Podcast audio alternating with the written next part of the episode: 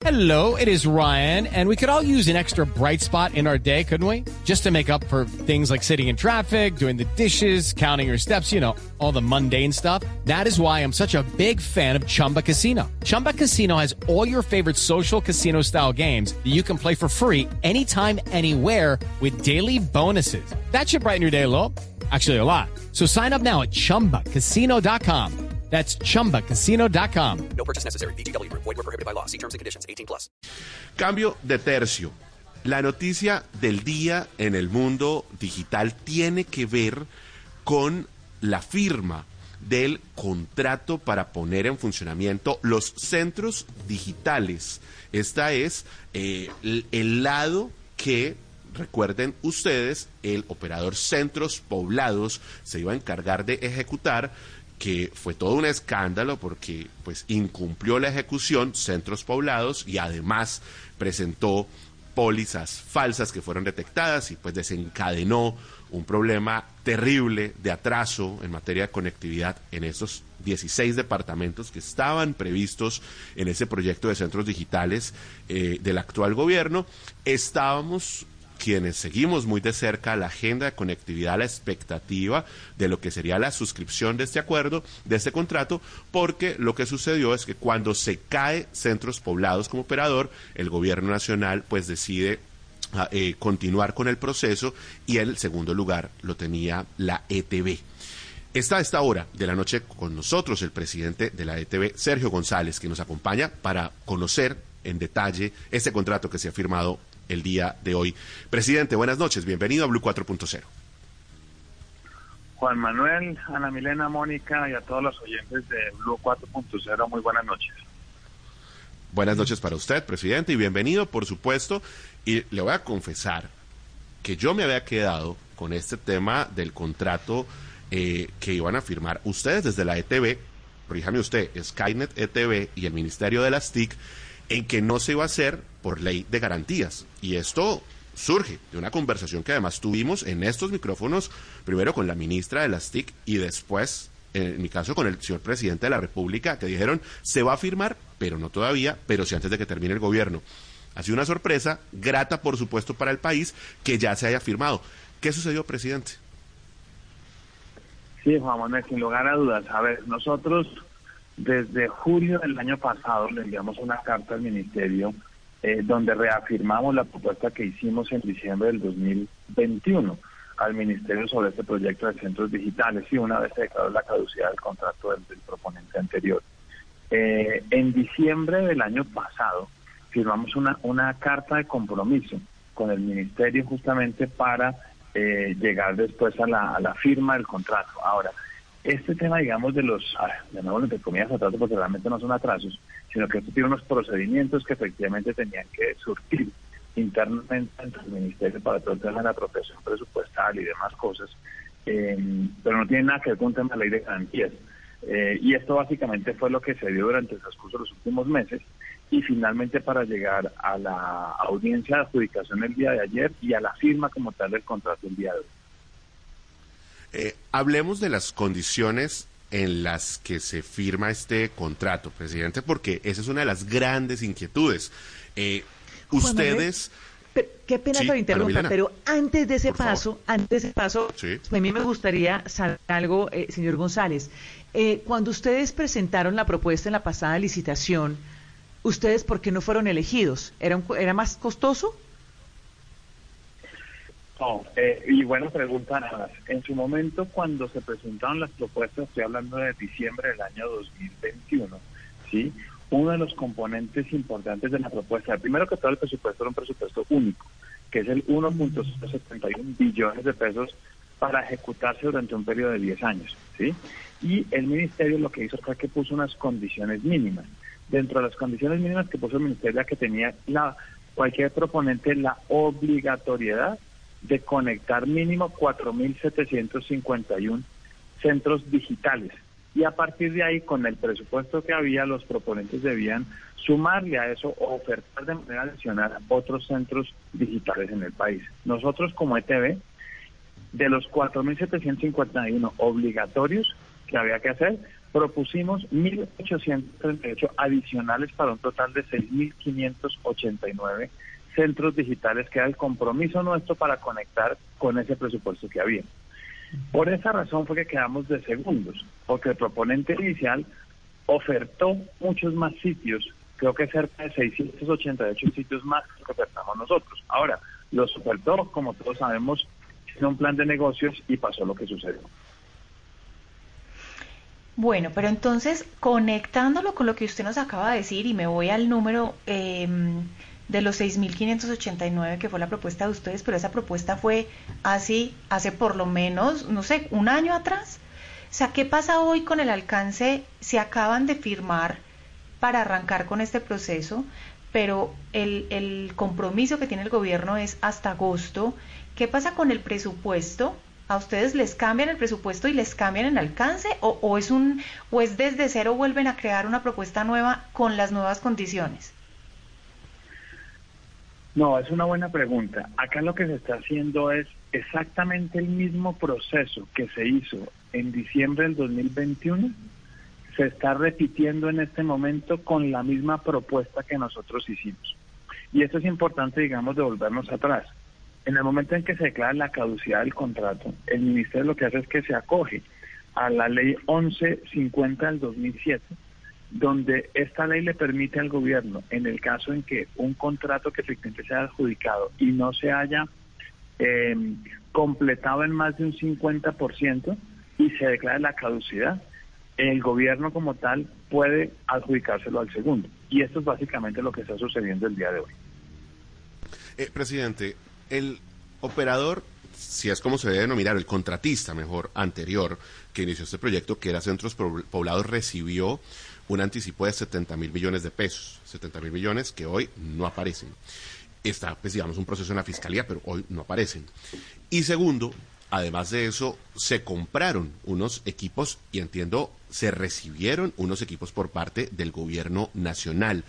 Eh, Ustedes, que son la compañía que hoy asumen eh, el proyecto para ejecutarlo los próximos 10 años, ustedes también tendrán anticipo, digamos, tienen esa misma condición y esos equipos ustedes los reciben o ustedes comienzan de ceros.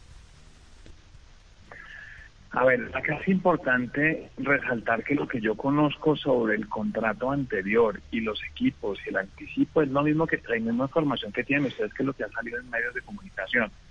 Este contrato que firmamos nosotros es un contrato totalmente nuevo, con las mismas condiciones del contrato inicial. Es decir, el presupuesto total es los mismos 1.071 billones de pesos y efectivamente este contrato también tiene un anticipo de 70 mil millones de pesos, que ese anticipo es importante resaltarlo, efectivamente se administrará a través de una fiduciaria y los desembolsos de ese anticipo se darán contra las facturas de compra de equipos.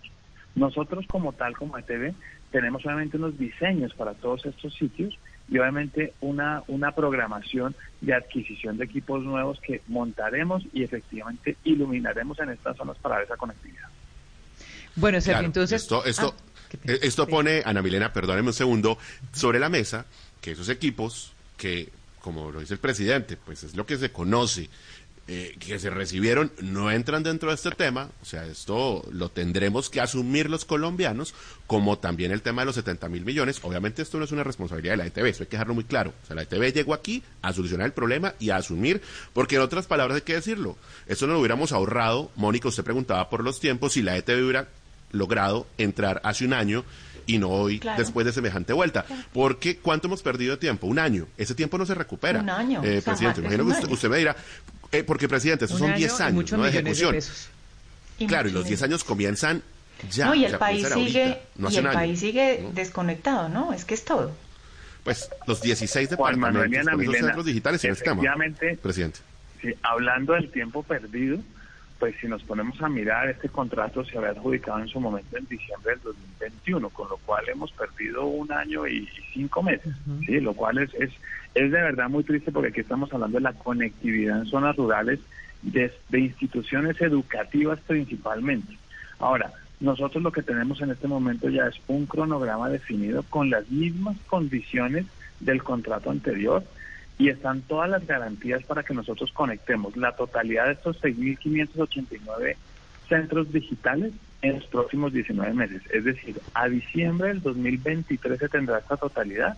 Y otra cosa importante es que este año, 2022, en diciembre, vamos a tener conectados más de 1.500 centros digitales.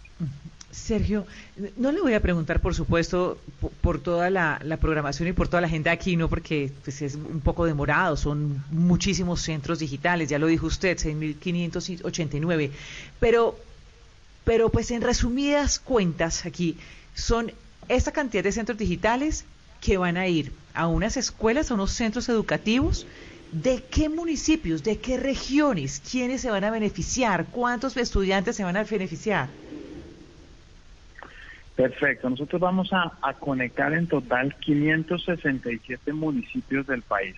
Si miramos esto desde el punto de vista de, departamentos, para ponerlo en, perspectiva, 567 municipios es la mitad de los municipios que tiene el país. En departamentos son 15 departamentos, incluidos en, Bogotá, Usme y Sumapaz.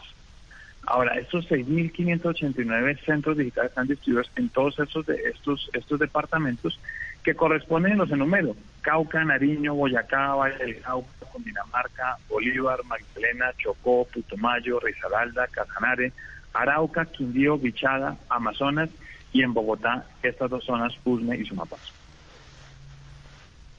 Ahí está el proyecto que hoy pues tiene a todo el país eh, muy atento sobre cuál será la, evolución. Eh, yo quisiera precisar, presidente, eh, sobre la capacidad instalada, sobre la ejecución. ¿Cómo es el tema? ¿Es una filial de la ETV la que va a ejecutar o es la ETV directamente? Y confírmeme usted, ¿serán 10 años entonces, como usted plantea, y 6 meses de Internet gratis? A ver, esto es, primero que todo, quien se presenta a este contrato es una unión temporal que conformamos entre ETV y Skynet.